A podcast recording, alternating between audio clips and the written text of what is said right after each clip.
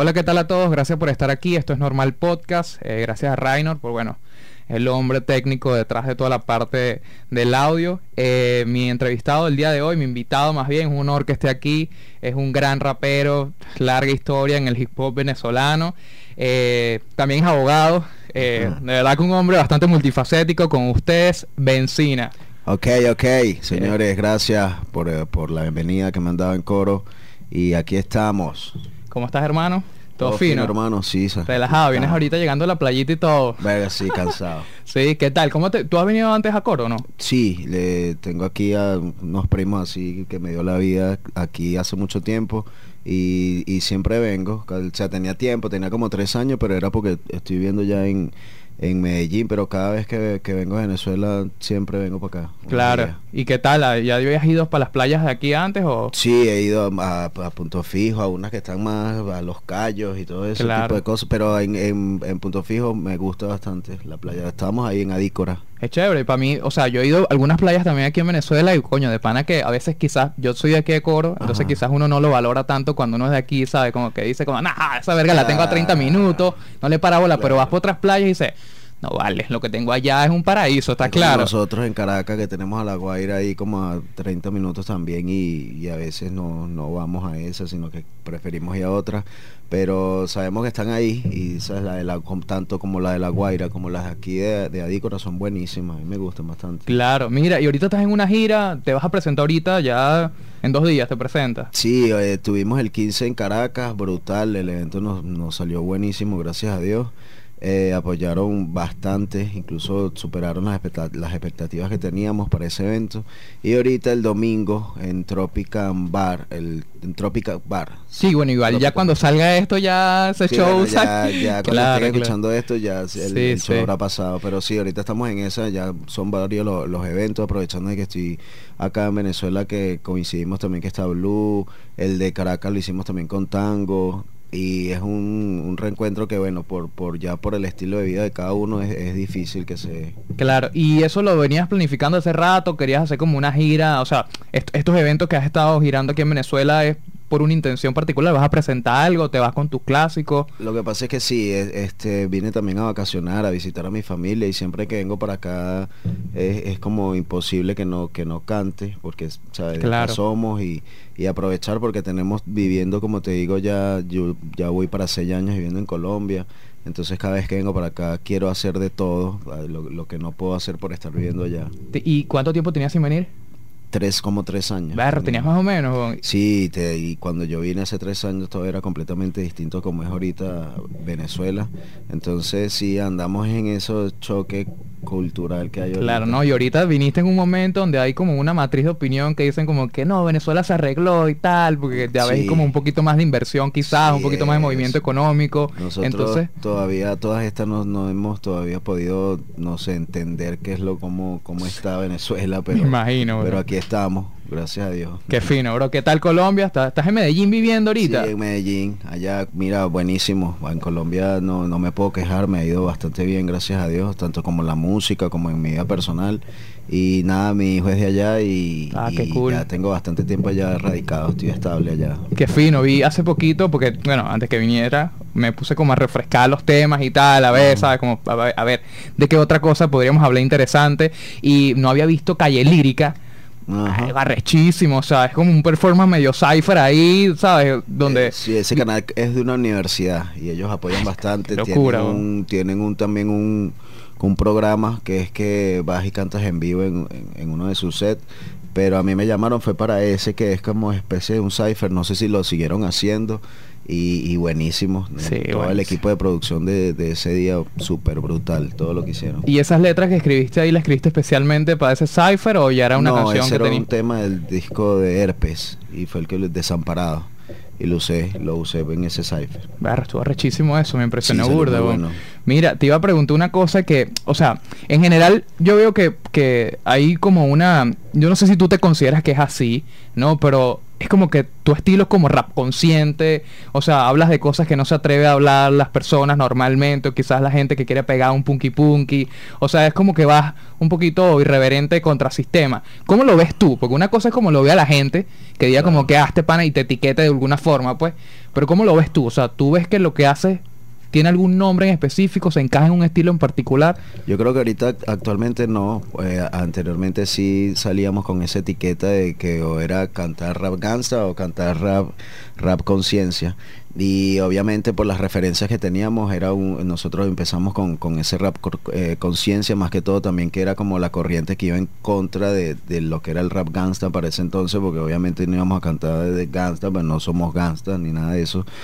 Pero a raíz de eso fuimos eh, tomando como una identidad propia eh, bastante marcada. Creo que, ahorita lo que yo hago es, muy distinto a, muchas cosas. No me etiqueto en nada. Puedo cantar de, lo, de un tema, puedo nombrar y, hacer énfasis en muchas cosas, que es lo que a mí me gusta. No tanto la métrica, la rima, sino también el sarcasmo y, la manera de desahogarme en el rap. Eh, puedo mostrar molestias, puedo decir lo que yo quiera, nadie me puede decir no digas esto, no hagas esto. Obviamente es lo que la libertad que, me da a mí el rap. Es, lo que me hace hacerlo de, una manera completamente distinta, creo yo. Y siempre estás como buscando, porque yo, por ejemplo, me estaba escuchando últimamente, por ejemplo, escuché Alas.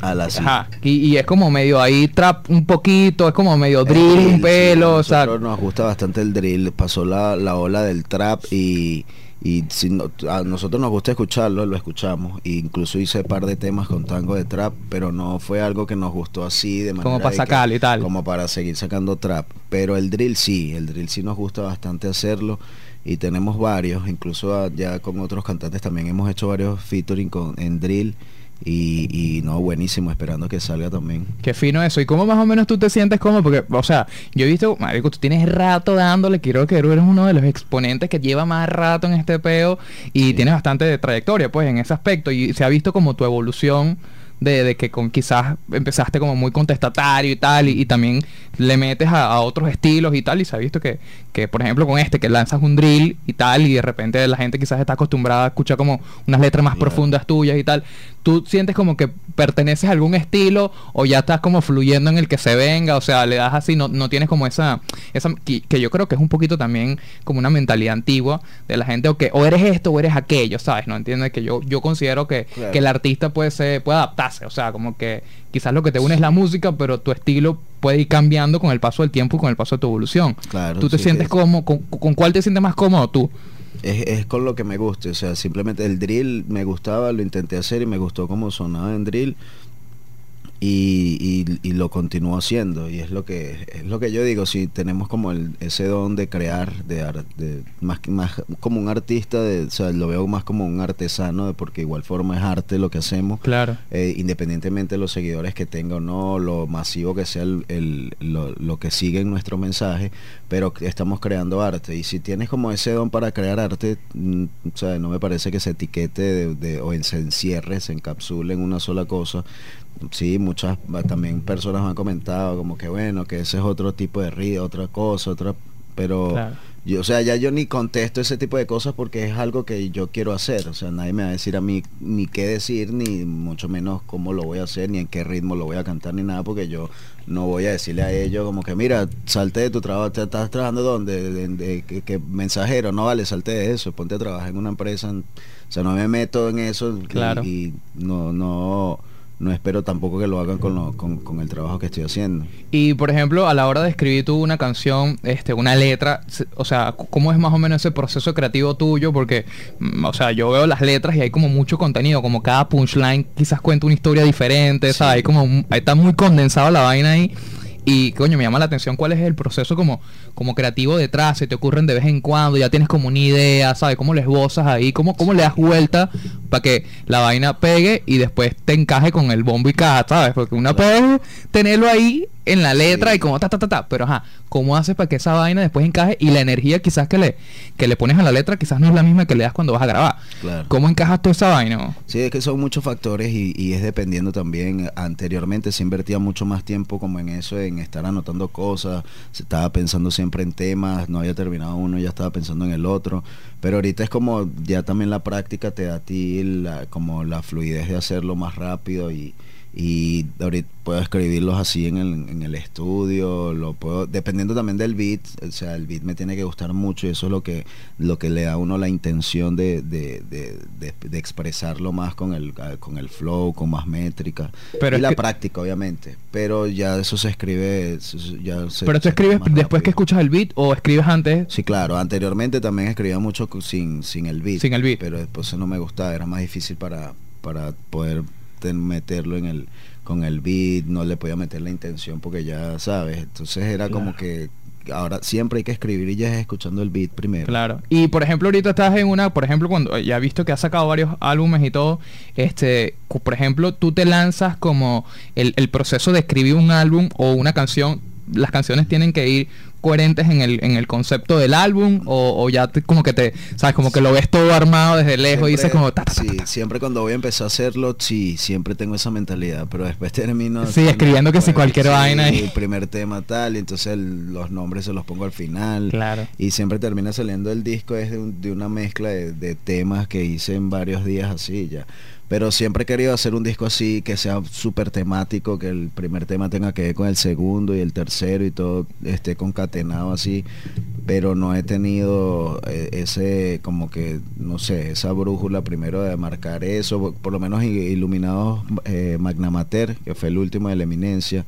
Ese no lo hicimos con temáticas ni nada, pero sí lo hicimos con ese propósito de que, bueno, de aquí, de este día a tal día, vamos a puro meternos aquí a grabar y, para que tengamos el disco ya en una semana. Claro. Y así lo hicimos, lo hicimos súper rápido ese disco y ya lo demás era esperar que lo mezclaran.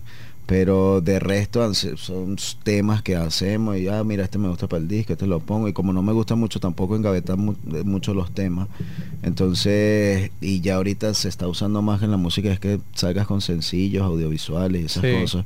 Entonces ya ahorita un disco no, como es más tiempo también, no, no, lo, no se usa mucho.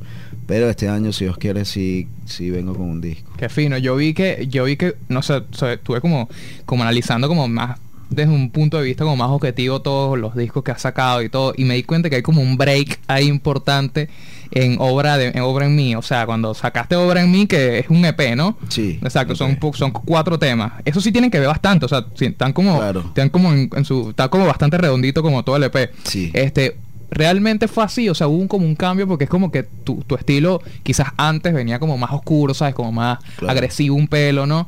Y ya aquí en este como que se te ve otra parte un poquito más, coño, como más amoroso quizás, ¿me entiendes? Como abriéndote, exponiendo otras cosas, ¿me entiendes? Sí. Hubo un cambio ahí emocional en tu en tu vida personal. ¿Cómo, ¿Cómo pasó eso? O sea, ¿cómo ahí pasa de aquí, de este lado para otro, pues. Sí, no, quería dejar bien claro que, que, que a, través de ese disco quería dejar bien claro, entre muchas cosas, era eso que, que sí soy fiel creyente en, en Dios y eso, esa época, fue eso fue en pandemia, eso fue el año pasado, que estaba pasando por un mal momento y, y, y, mira, quise hacer eso por, por todo lo que me recuperé en ese, en ese entonces, todo lo que cambié para muchas cosas Todavía obviamente sigo repitiendo algunos errores, pero, pero estamos en eso, pues tratando de cambiarlo. Lo que sí quería dejar claro era eso, de independientemente de mis acciones eh, de ahora en adelante, que se sepa que, que, que sí soy fiel creyente en, Dios, porque anteriormente la música que yo que, que hacía más que todo era, tenía mucho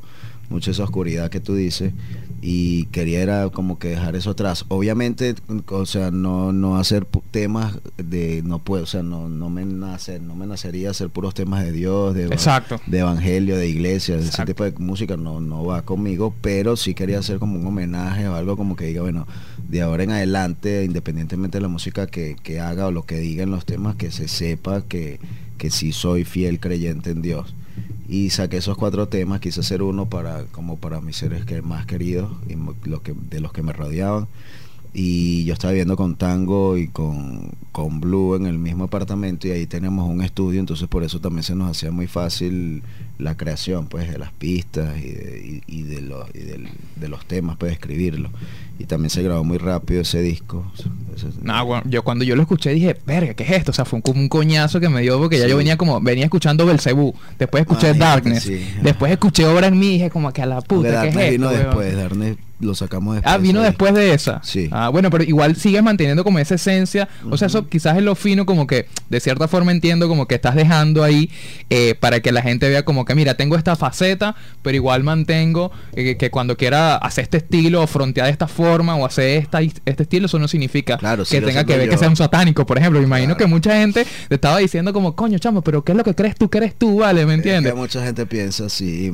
es, es, que también creo mucho en esa vibra de que es la vibra que, que yo irradio de que todo es un satanismo, una en oscura, entonces obviamente también muchos seguidores los tengo es en esa vibra, en esa onda que me transmiten a mí, que es lo que tampoco me cuadraba mucho de eso. ¿Lo sentías en los conciertos y vaina? No tan, no sé, no tanto en los conciertos, pero eh, si, si yo he cantado eso y mis seguidores les encanta todo, todo eso, yo siento que yo creo eso, pues en esa atracción de esa vibra que tiene esa gente de, de, ese tipo de oscuridad y esas cosas. Obviamente no son mis seguidores y, gracias a ellos es que he podido lograr lo que he logrado, pero eh, sí quería como que dejar claro eso de que bueno, si me sigues, tienes que seguirme con todos los cambios que, que puedo hacer, en, que puedo tener en la vida por la experiencia que voy adquiriendo y por, por o sea, todos cambiamos. Claro. Por todo lo que nos pasa, por muchas cosas. Entonces, que el que es seguidor tuyo a muerte, o sea, no voy a mantener yo una careta de decirte que sí, yo soy el demonio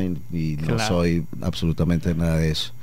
Entonces, no, pero súper contento porque yo sigo siendo yo, yo sigo escribiendo lo que yo he querido escribir, competencia, todo lo meto en un solo tema pero ya dejando claro de que obviamente con Dios por delante. Coño, qué fino eso, pero, pero ya, o sea, y aquí esto es una pregunta personal, Marico, si quieres no la respondo, no pasa nada, pues. Pero tú, o sea, también tienes un tema que se habla de depresión, o sea, quizás el tema de, de, de, de, de hablar profundamente de tus emociones, cómo te sientes, ¿sabes? Cómo qué está pasando en tu vida en ese momento, como que lo reflejas constantemente ahí en las canciones, pues, y como que la gente que te sigue o que te lleva a la pista, o sea, sabe más o menos quizás qué es lo que pueda estar pasando pasaste por un momento complicado en tu vida, o sea, yo creo que la pandemia nos pegó a todos también, o sea, marico, tuve una depresión fea que ya he hablado de eso abiertamente, sin rollo, donde quizás yo soy comediante, me presento en todo, marico, en la noche por ahí, saliendo, rumbeando, ese es mi estilo de vida, y de repente encerrado en la casa con mis propios pensamientos, como, ¿qué coño la madre es esto? ¿Me entiendes? Entonces, claro,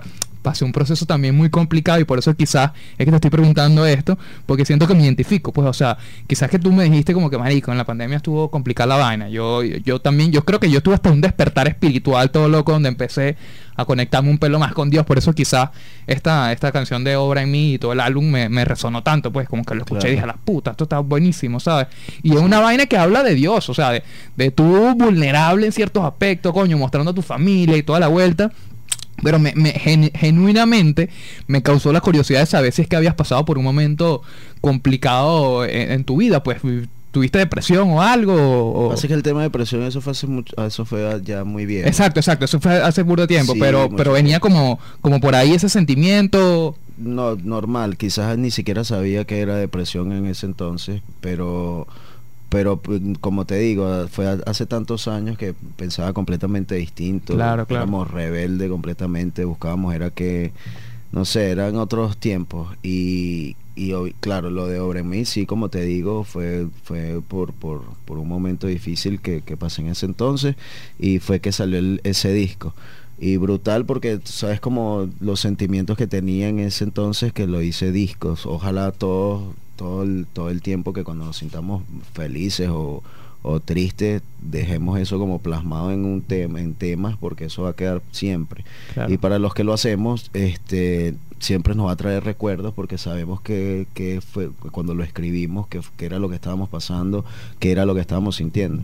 Y eso me parece brutal, claro que sí. Este, pero lo de depresión, sí, eso fue hace, hace añísimos. Eso fue hace bien. Ese como el tiempo de Te Amo, del tema de Te Amo. Mm, listo, listo, listo. Nada, tenía como esa curiosidad ahí porque dije, marico, aquí debe haber pasado algo, porque de que salgas de aquí para acá, ¿me entiendes? Me llamó burdo la atención. También, también, marico, que loco, estuve viendo que te hicieron una entrevista también y, que este te para, cuando fuiste a línea 16, que te pararon en el aeropuerto, ¿sabes? Como que mal tripiaste en ese momento y tal, pero al final salió chévere todo el show y toda la vuelta. Sí, gracias a Dios. Pensé que me iban a, devolver, pero no, yo no sé qué pasó ese día, porque ya yo había ido a México a, a, una fecha de, de, a cantar, pues normal. Y fui a tres fechas y nunca más, a mí no me, o sea, súper brutal el trato y todo. Esa en esa oportunidad era que algo pasaba en ese aeropuerto, no sé si si eran órdenes ya haciendo filtros o algo. Quizás también por la por la el tiempo fue cuando empezó la migración venezolana así heavy, quizás ya había como una Sí, yo creo, eso fue en el en el no me acuerdo qué año fue eso, 2017. Más o menos, creo que fue por esa fecha.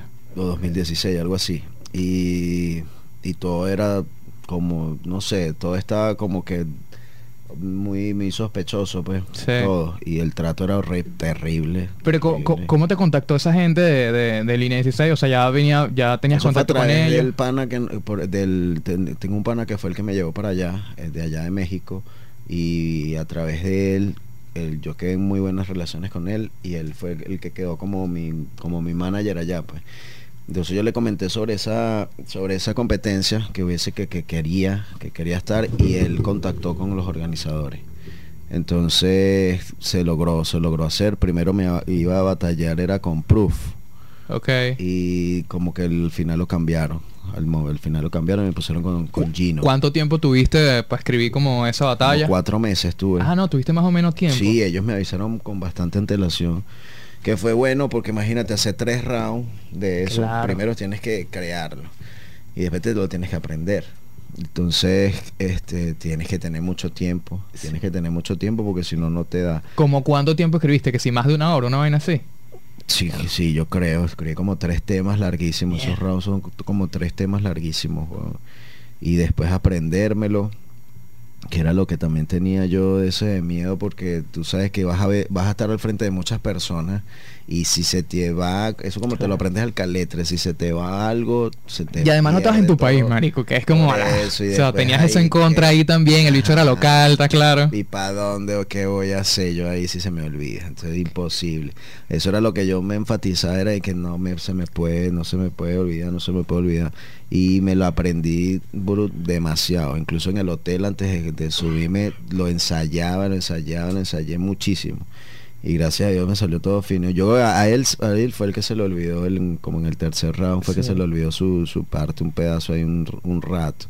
Después las volví a retomar, pero sí duró un rato ahí que se le olvidó. Sí, y, y pero tú, tú tuviste como espacio ahí para improvisar, porque vi que él te lanzó una vaina ahí como de que en Venezuela y tal, y tú le lanzaste como que, de bueno, de Venezuela salen como los mejores raperos de... No, pero todo lo había escrito. Todo fue escrito. Sí, todo lo fue escrito, porque no, no, yo no improvisé nada y casualmente hubo varias que se escuchó como que si le estuviese contestando lo que él me estaba diciendo. Pero no, todo fue escrito, ya yo lo tenía todo listo, preparado. Qué para que saliera perfecto, porque tú sí, claro. Y ellos son muy exigentes, el público de México es muy exigente. Y coño, y quería marcar algo ahí, dejar la huella. Y yo he visto, y yo he visto que valoran también bastante el hip hop en general, o sea, en Latinoamérica. De hecho, he visto como más el apoyo incluso de, de latinoamericanos al hip hop venezolano que los propios venezolanos al hip hop de aquí, ¿sabes? Como que, marico, ves, tú te metes en internet y ves reacciones de mil carajos españoles, argentinos y tal, analizando los raperos venezolanos. Y no ves ni uno analizando o reaccionando a un rapero venezolano, o sea, un venezolano, pues entonces como que hay una cultura recha de hip hop y, y, como que de aquí todavía no sé si es que, bueno, no sé cómo lo verás tú, pues, pero no sé si es que no se ha impulsado lo suficiente, todavía estamos medio en pañales con eso. ¿Cómo, cómo ves tú ese, ese apoyo ahí? Porque yo honestamente veo que, que falta, coño, muchas vainas, o sea, en general como inversión también en muchos aspectos, ¿no? Pero inversión para hacer buenos eventos también. Mucha este, industria. Exacto, mucha industria, y también el apoyo, porque quizás la industria crece cuando hay un apoyo de gente, de, fanáticos que exigen eh, o, o buscan raperos. Claro. ¿Cómo lo ves tú aquí? ¿Crees que están hacia otro estilo un poquito? Pasa que aquí siempre los raperos hemos estado por nuestro lado cada quien. No es como por ejemplo en Puerto Rico que se buscan, hacen featuring, incluso a veces se cuadran las tiraderas y después vuelven, van y graban. O sea, es como una industria muy de ellos también en lo que está mucho en Dominicano. Acá en Venezuela desde que nosotros cantamos hace muchísimo tiempo siempre ha sido así. Eh, bueno, nosotros pertenecemos a un crew que era de la Raíz Record y incluso había muchos problemas dentro también de la raíz por eso mismo porque a veces cantaban éramos muchos y cuando hacían un evento cantábamos no todos los no todos los grupos de, la raíz récord entonces eso se crea también como incomodidad porque no cantaban los otros entonces los otros decían yo te quiero cantar entonces porque yo no canto entonces más bien más que unión hemos tenido siempre como ese ese problema ¿no? obviamente de egos de, de, de orgullos de muchas cosas que no nos ha permitido a nosotros expandirnos como tal. Cancerbero obviamente nos abrió muchas puertas, a Capela nos sigue abriendo puertas y, es que se ha internacionalizado más nuestra, nuestra música. Todo el mundo sabe cuál es nuestro acento cuando cantamos, sabe que, que, saben quiénes son los raperos de Venezuela, independientemente que sean famosos o no, pero al escucharnos ya saben, este es de Venezuela. Porque hemos logrado eso por, por puro, o sea, mediante puro talento, digámoslo así y a través del subgénero que digo yo que se creó, que, que es ahora el freestyle, muchísima gente eh, masivamente sigue mucho el freestyle y también Venezuela es, uno de los países que más exporta de freestylers. Eh, creo que ahorita, bueno, Argentina es el que está como llevando el volante sí, Aquí en Latinoamérica un pelo. Entonces, incluso aquí no se ha hecho una FMS en Venezuela. Y, y, eso es una o sea y yo sé que hay material para hacerlo hay mucho potencial hay mucho talento pero ya son cosas que se le escapan de las manos a los freestylers porque ellos no, van a organizar ellos la una FMS acá. Exacto. Entonces, pero yo imagino que poco a poco va Sí, irá creciendo poco a poco y también yo creo que el tema también de, de, la emigración ha, permitido como que la cultura venezolana llegue a otros países y como que... Más fácil. Exacto, hay como más grupitos de venezolanos en cualquier parte, entonces ya como que se permite que salgan y los venezolanos de aquí puedan girar. Y vas a y van todos ellos y ahí te apoyan en el evento. Entonces sí, esto de la migración, este, digamos así, de retruque nos ha favorecido a, los artistas porque ya cualquier país, por ejemplo, hay 20, 30 personas que van ahí a tu evento. Y te, y te salen burda de eventos por allá en Medellín, o sea, estás constantemente activo ahí presentando, y vaina. Sí, más que todo en Bogotá en Bogotá, que es la capital, es como que es donde apoyan más. hay más cultura rap. Sí, hay más cultura rap. En Medellín es porque hay mucho reggaetón. Mm, Entonces ellos apoyan mucho es el, el reggaetón. Sin embargo, sí, también hemos cantado mucho en Medellín, pero, pero más apoyo hemos, hemos sentido en Bogotá. Eh, y más que en la costa incluso. Allá, allá empezaste con, con la métrica, o sea, con este... Este es una especie de cipher, ¿no? Este es un cipher o... Ajá, y la métrica también la empecé en, en... Ese proyecto empezó en pandemia a través también aparte en paralelo a lo que fue el disco de obra en mí también nació eso de la métrica. Entonces empezamos a hacer eh, porque nosotros siempre queremos el, el, sea, el rapero siempre quiere estar sacando contenido. Eso es lo que te ayuda a ti a, a expandirte a, a, las regalías que te lleguen mientras más sacas más te llega etcétera cuál era el problema que siempre había que tener una inversión, que si para el video, que si para esto, entonces después quién lo edite, entonces duras tiempo sin sacar nada y estás en eso.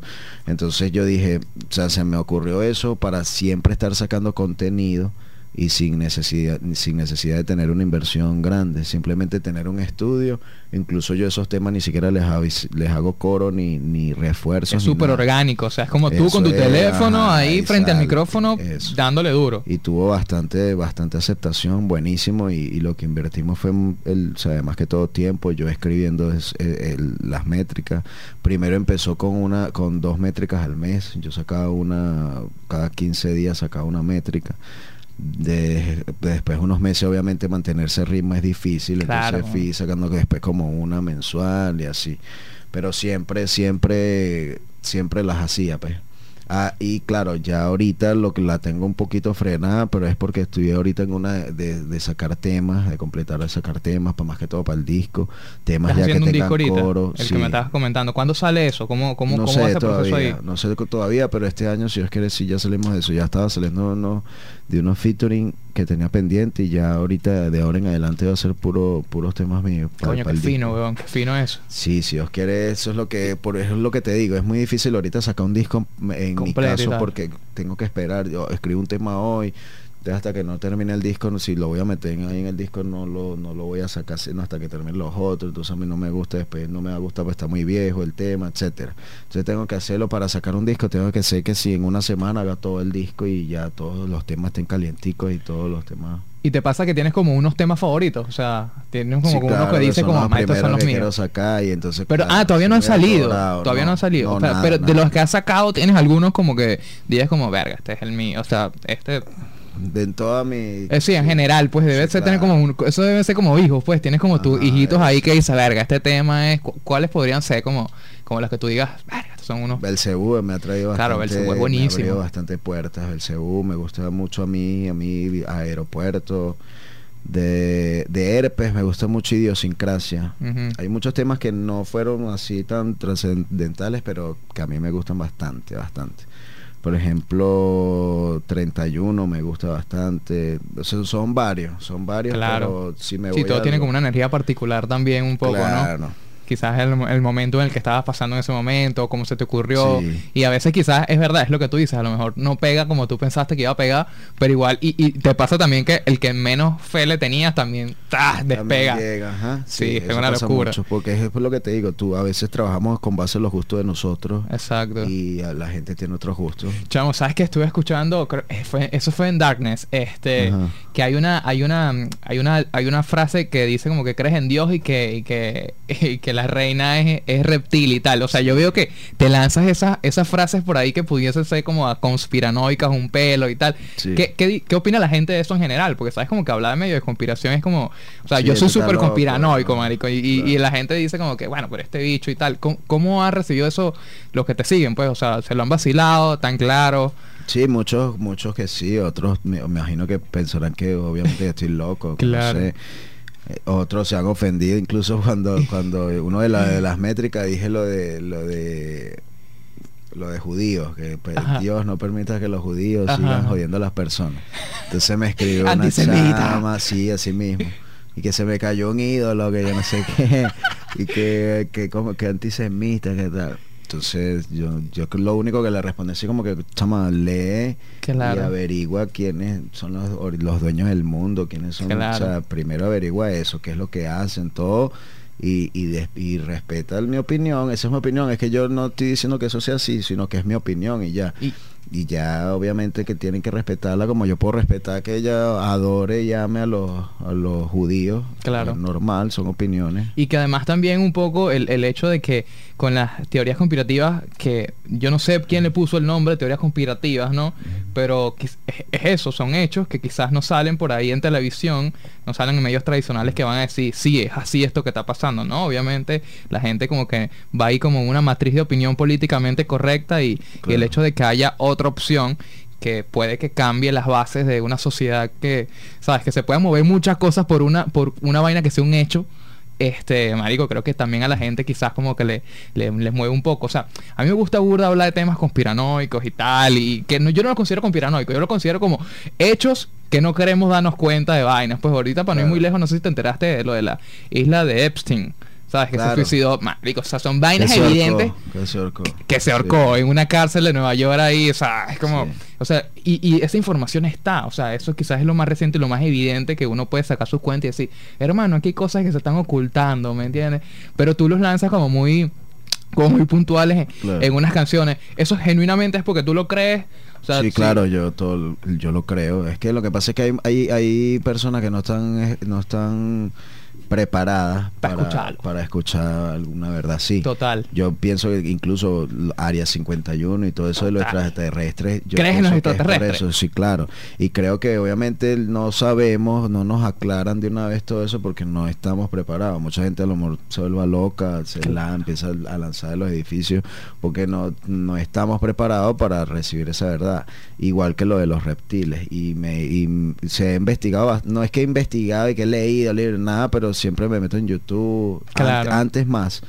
Y siempre veía mucho eso porque me gustaba mucho, mucho eso. Y que al final encuentras un sentido a la vaina, ¿me entiendes? porque tú te das cuenta que sacamos, cada uno saca sus, sus propias conclusiones porque hemos indagado mucho en eso, entonces sabemos cosas que a la gente a lo mejor no le parezca. La gente está pendiente de trabajar para conseguir comida y ya, y ver el juego de béisbol X. Entonces tú le vas a llegar con un mensaje como que, o sea, por lo menos alguien que, que, que, no sé, que, que, se vacune y vaya alguien a decirle, no, mire, es que la vacuna es esto, esto y el otro. Entonces, esa persona te va a ver como una Te va a ver como un loco, te va a decir, deja de estar fumando tanta marihuana. Y científicamente el, el, deber ser es, ponerse la, la, vacuna, pues, científicamente y, claro, y además que también hemos perdido un pelo el tema de cuestionar, pues, porque quizás el hecho de que tú cuestiones, como que, ja, pero ¿por qué este, si esta es la opinión que me dicen aquí en la televisión, porque yo no puedo opinar que no es eso con los hechos que yo he comprobado por ahí? O sea, quizás el hecho de, de que no es que te tienes que creer cualquier vaina, pero quizás cuestionar muchas cosas sí, pues por ejemplo el tema de los aliens, yo creo que efectivamente, no sé, yo creo en los aliens de que, es que mira, fíjate esta vaina, no sé si te ha pasado que tú vas y, ves como un caminito de hormigas, y tú te pones a analizar las hormigas, en ese momento estaba muy pegado, pero cuando lo analicé, me dije como que, marico, claro, imagina, las hormigas no saben que yo lo estoy viendo, ¿me entiendes? ¿Quién dice que en un, en un universo tan grande no va a pasar lo mismo, marico? Que hay gente viéndonos de otras formas y que constantemente hay como el tema de los reptiles y tal, y de, ¿sabes? De los altos, de los blancos y tal. o sea, hay mucha información. Lo que pasa es que no ha venido como un medio a confirmarlo y es lo que tú dices. Si la NASA llega a decir como que sí, hay, eh, en la luna hay bases alienígenas, como la gente se vuelve loca, man. Claro, es que eso es así. Igual el, el ¿cómo es que se llama? El Triángulo de las Bermudas. Ajá. Se han pasado muchísimas cosas que obviamente todo por la televisión te van a dar es la explicación científica de todo y que todo es así, así, asado y ya es como el que cree en Dios y el que, ¿sabes? Si tú, tú puedes creer mucho en Dios y tú vas y te, operas y sales bien de la operación y tú le das las gracias a Dios. Claro. Así te haya operado un, tipo normal como tú de aquí, pues un ser humano. Es en cuanto a las creencias, tú puedes decir que tienes suerte, otras personas dicen es que no, no es suerte, sino que todo se lo da Dios y etcétera. Y eso dependiendo de las creencias, siempre tenemos que creer en algo, digámoslo así y ya la decisión en que crea. Claro, totalmente, coño, qué fino eso. Eh, este, he estado viendo también que, por ejemplo, que, que, marico, te comparan mucho en los comentarios con Cancerbero y vaina por, por hacer como, como este rap conciencia, ¿me entiendes? ¿Cómo te sientes tú con eso? O sea, yo he visto como que, claro, yo creo que también la gente tiene como esa tendencia a querer comparar una gente con otro. O sea, yo creo que ya cada quien es diferente y cada quien tiene un proceso totalmente distinto al otro. Ya se tiene que acabar eso de tal, no, que tú, que ya, cada quien marcó su camino y abrió los caminos que tenía que hacer y recorrió su camino. Pero en general, este, tú, tú, tú cómo te sientes con eso cuando la gente como que te compara con, con alguien o que te dice, tú, tú por qué no haces tal vaina, porque quizás no haces este tipo de música comercial. O sea, ¿cómo haces tú para para lidiar con todo ese tipo de comentarios. Pues. No, obviamente que, que, que, me comparen con cáncer es un, orgullo, un honor, porque obviamente sabemos cómo, qué, qué fue lo que hizo Tyron y era una de las referencias que teníamos nosotros cuando empezamos a cantar. Claro. Obviamente él supa. Entonces, eso es, para mí es un orgullo eso. Y lo otro es como te digo, o sea, no, no, no, como que no le presto mucha atención a comentarios que me digan, ¿por qué cantaste esto así? o sigue cantando así, o no te vayas ahí para yo no sé qué, porque es que eh, o sea, es algo que, que, que, es como que lo que yo tengo para, para dar. O sea, el don que si Dios me, me dio ese don, yo lo puedo utilizar en lo que a mí me guste. O sea, es que, y claro, está la otra parte de que hagas, por ejemplo, no sé, que yo me guste un reggaetón y me guste hacerlo y lo haga y, y quede mal o sea, que, que suene mal. Yo sé, yo me puedo escuchar y si me escucho mal en un otro ritmo que no sea el que yo siempre, que yo siempre hago, ya es mi decisión si lo saco o no. No porque sea rapero y sepa escribir, entonces ya con eso te puedo hacer cualquier tipo de ritmo, porque obviamente que no. Y ese es el error de muchos que, que dicen, bueno, yo sí voy a cantar reggaetón porque yo quiero, no sé, las lucas, etcétera y asumen de que el reggaetón le va a quedar buenísimo porque son raperos y porque escriben. Y cuando van a hacer reggaetón, o sea, como que puede ser muy fácil, se puede ver muy fácil escribir una letra de reggaetón, pero tienes que saber muchas fórmulas y tienes que sonar bien porque si no va, no va a valer la pena que te hayas mudado de ritmo. Claro para pa un reggaetón que, no sirve. con el autotune ahí, agarrarle la vuelta, total. Claro, por eso es que yo cuando escucho un reggaetón de, de, de, raperos que conocidos, o sea, o amigos, o, panas, colegas, lo que sea, no si los critico, no los critico porque hayan hecho reggaetón, sino porque si el reggaetón es malo, que es lo que hicieron, o sea, simplemente critico el hecho de que es malo, pues claro. No que sea malo de que haya cantado reggaetón. Entonces, sí, yo no tengo problema tampoco con eso. Y en general ahorita, por ejemplo, tú que escuchas, o sea, normalmente un día normal, escuchas de todo, salsa, salsa, más que todo, salsa, escuchamos mucho salsa, como te digo, trap, escuchamos mucho drill, del rap, pero... ¿No te llegó un momento en el que te ladilla escuchaba panas tuyos? O sea, no por, un sentido que sea por supuesto. jugo, sino porque quizás te contagias un pelo como del estilo que estás haciendo, no sé, ¿no te ha pasado No, no tanto eso, sino que como vivimos haciendo de eso que te digo, temas y, ese tipo de cosas, grabando y rap allá, rap acá, entonces cada vez cuando estamos, cuando estamos por ahí, no sé, vacilando y vaina. Claro siempre ponemos otro, otra cosa, salsa, y también dependiendo qué hora sea, si es en la mañana o en la noche. Claro, claro, totalmente. Mira, y Marico, a mí me impresionó mucho que tienes un tema con Cancerbero, bro. O sea, ah, como enciclopedia también. Y, pero ese, ese, vi que ese, salió hace como tres, o sea, eso está disponible en el canal de, de Cancerbero y salió hace como tres años. ¿Eso cuándo lo grabaron? O sea, no, eso lo grabamos hace mucho tiempo, eso lo grabamos hace como diez años como 10 años, algo así. ¿Está engavetado eso? Eh, no, nosotros lo sacamos, lo que pasa es que como la problemática que tiene él ahorita con su música y todo ese tipo de cosas, entonces yo lo tenía a través de una empresa, yo me independicé y me salí de esa empresa. Yo tengo, yo tengo el código, que es el código ISCR, que es el que te dan cuando, cuando lo, lo ingresas en las plataformas, en Spotify y eso. Y ya cuando me salí de eso, fue que pude conversar es con la abogada de ellos, que, que, que, está llevándole como que todo el portafolio y está ahorita en ese debate que tienen con la música de él. Y le mandé el código y todo, y se va a registrar, se registró, o sea, se subió por One RPM, dividiéndose las regalías y eso pero entonces claro sale a partir de ese tiempo porque eso ha rodado mucho ese tema ha estado en una en las redes de, un, de, o sea, en mi empresa claro. estuvo en otro lado y así va de un, de un, lado para el otro y pero eso tiene tiene como 10 años si más no me equivoco 2020 sí 2012 y lo grabaron juntos lo grabaron juntos en ese sí ese lo grabamos donde de esa donde Mauricio de esa que es el que era el de, la raíz como, claro. como el productor ejecutivo de la raíz ¿Y cómo fluyó ese featuring ahí? ¿Los conocías ya? ¿Te llevabas bien con ellos? Nosotros, o sea, yo había ido a varios eventos de ellos, ellos también nos habían escuchado, nos habían escrito, como que brutal y tal. Y le planteamos la, la idea a través también de, de Caputo, si más no recuerdo, que fue el que, el que también estaba ahí para hacer el beat y de esa tenía contacto con ellos. Entonces, lo que pasa es que ellos vivían en Maracay en una de esas que bajaron a Caracas fue que dijeron como, mira, o es, o es hoy o, no es nunca. Y entonces cuadramos y lo hicimos. Yo también estaba libre ese día y, y salió brutal. No, Tyron era una persona normal, un chamo normal pana tuyo? ¿Tenían contacto no éramos tan amigos, no éramos tan amigos, pero pero no, no las llevamos mal ni nada. Solo que después no tuvimos más contacto. Claro. Después de un tiempo, después de eso. Pero no, un chamo normal. Qué loco eso, ¿no? Sí. Y tu marico, y, yo creo que lo que ha pasado con Cancerbero es como que ha, o sea, abrió como un, un canal para el hip hop a, nivel latinoamericano muy arrecho. Increíble, había mucha gente que no decía nada de él y después que se murió fue que empezó a decir que era el fanático de toda la vida de Cancerbero, que no entiendo cómo cuando están en vida no cuando están en vida no le dijeron nada. Que no es por nada, pero eso lo he leído mucho en tus canciones. O sea, la gente te dice como que coño, este chamo lo van a valorar, valórenlo ahorita, porque después cuando ya no esté, Coño, ahí es donde le van a empezar a jalar bolas y tal. ¿Cómo te sientes con eso?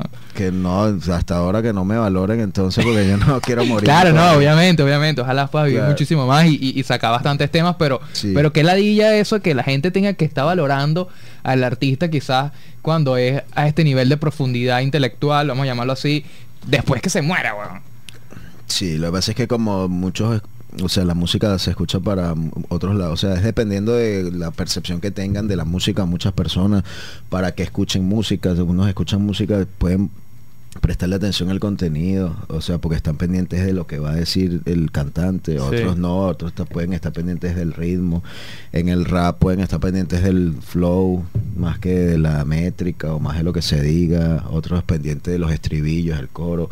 Entonces, eh, para tú llegar a la mayor cantidad de gente que tienes que abarcar todos esos, como que esos campos, y mientras más completo seas, yo creo que es donde tienes más alcance. Claro, claro, coño, qué locura esa vaina, ¿no? Sí y por en, en general, que, me estás, que estamos hablando ahorita sobre Cancerbero, que como que mucha gente ha hablado mucho más de él y se ha dado el reconocimiento después de que, de que se murió y todo esto. Este, eh, ¿cómo, has visto tú también el, un poco porque el tema del, del, apoyo en general de los artistas con respecto a Cancerbero? O sea, yo sé que hay como una, como que en cierta forma hay como una figura muy respetada, pero quizás en este caso un poquito de todo lo que ha pasado detrás del caso de Cancerbero y tal, que ha sido todo muy sospechoso. O sea, en general como que pocas personas han hablado de esto, no hay como una información oficial por ahí, o sea, se dice muy poco, que lo que, lo que se conoce quizás del, del caso de Cancerbero es lo que puedan decir algunos artistas que allegados a él que lo conocían.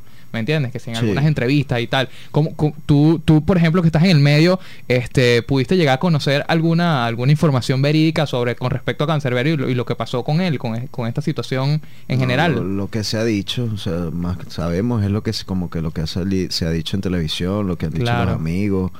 Y, pero a todas estas ninguno, estamos todos en como en esa incertidumbre que no sabemos qué fue lo que realmente pasó, no sabemos si se vaya a descubrir. Claro. Pero sí, hay muchas dudas, ese día hay muchas dudas. Pero no, no, no tenemos, o sea, la información que manejamos es esa, la, la que sale en las redes, total, total. en todos lados. Sí, sí, bueno, y en general ojalá pueda aclararse pronto el caso porque ha tenido quizás a mucha gente, también quizás los que están en la Fundación Cancerbero también, que el tema es que no han recibido como el dinero y toda esta vuelta, o sea, realmente es como un pelo lamentable, ¿sabes? Que sí, todo que se haya muerto. Sí, exacto. esos problemas. Pero bueno, ojalá obviamente eso pueda fluir y salga todo de la, de la mejor manera y se aclaren las cosas.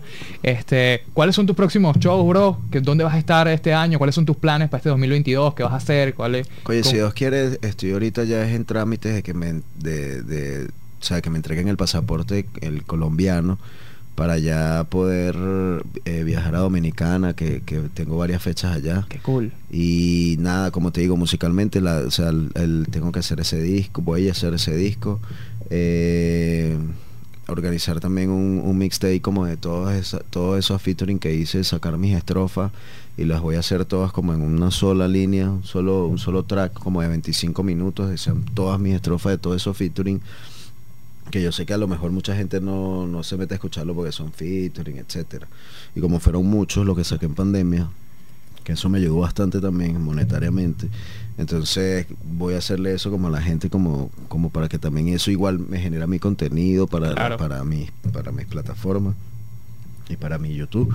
Este, pero nada, ahorita con eso, vamos a ver qué sale con la eminencia también. Si, si estamos en proyecto también de un disco pero la música siempre, o sea, siempre vamos a, lo que sí estoy completamente seguro como todos los años es que vamos a seguir haciendo música canción tras canción, siempre vamos a estar ahí en eso porque es lo que nos, nos apasiona y nos gusta. Pues. Claro, hermano, esa es la que es. Y ahorita ya que, por ejemplo, esto va a salir, ahorita creo que mediados de febrero, que sea principio de marzo, ya cuando salga ya te presentaste en el show que tienes ahorita, ah, ¿cuál es el setlist que te vas a lanzar? Pues, ¿cuál es el playlist que, ¿Qué vas a sonar ahí? ¿Puedes decir alguna? Sí, claro. Mira, Belcebú, Aeropuerto, Dark. ¿Con cuál vas a cerrar? ¿Con cuál vas a cerrar? Creo que ¿O no puedes decir? Bueno, igual. igual sí. sí no, claro. te amo. Cuando, son presentaciones de ya de bencinas, yo eh, con esa es la que cierro. Claro, claro. Coño, qué cool. Bueno, y va hasta allá, bro. Vas ahí, ¿no? weón. Claro. claro. total. Ah, bueno, brutal, manito. Bueno, manito. todos invitados, mi pana. Bueno, sí, igual ya no, yo, yo sé que quizás ya cuando salga esto, obviamente, eh, pero están invitados para los que tengas después que salga esto. sí, claro, también, también. Total. Mira, mi bro, muchas gracias por venir, Manuel. No, gracias a ti, hermano, por la invitación, por haberme tomado en cuenta, a la gente de coro, brutal, siempre que estoy aquí, bueno, fascinado con coro médanos, playa. una locura, esto es una locura. aquí tienes de todo, weón. O sea, a 30, aquí a 5 minutos tienes los médanos, a 20 minutos tienes la sierra falconiana, o sea, después tienes la playa ya como a 30 minutos, tienes yacimientos arqueológicos, o sea, esto es una locura. Más bien falta que vengan unos científicos para acá para, agarrar estas tierras vírgenes aquí a investigar, weón. No, vale, brutal, brutal. No, gracias a todos, hermano, por la invitación. Hermanos, te deseamos entonces el mejor éxito, las mejores vibras y bueno, esperamos pronto en algún momento que estés girando de nuevo y que vengas a Coro, a la ciudad o en algún momento eh, quizás tener otra conversación donde hablemos de tus nuevos proyectos y tal. Amén, mano, siempre a, la disposición. Gracias. Agradecido, hermanito, por venir. Gracias a todos por escuchar este episodio. Estamos en YouTube, en Spotify, en Apple Podcast, en Google Podcast. Este, gracias a todos por estar acá y nos vemos en la próxima. Esto es Normal Podcast. Normal Podcast. Ok. Se cuidan, pues, que estén bien. Chao.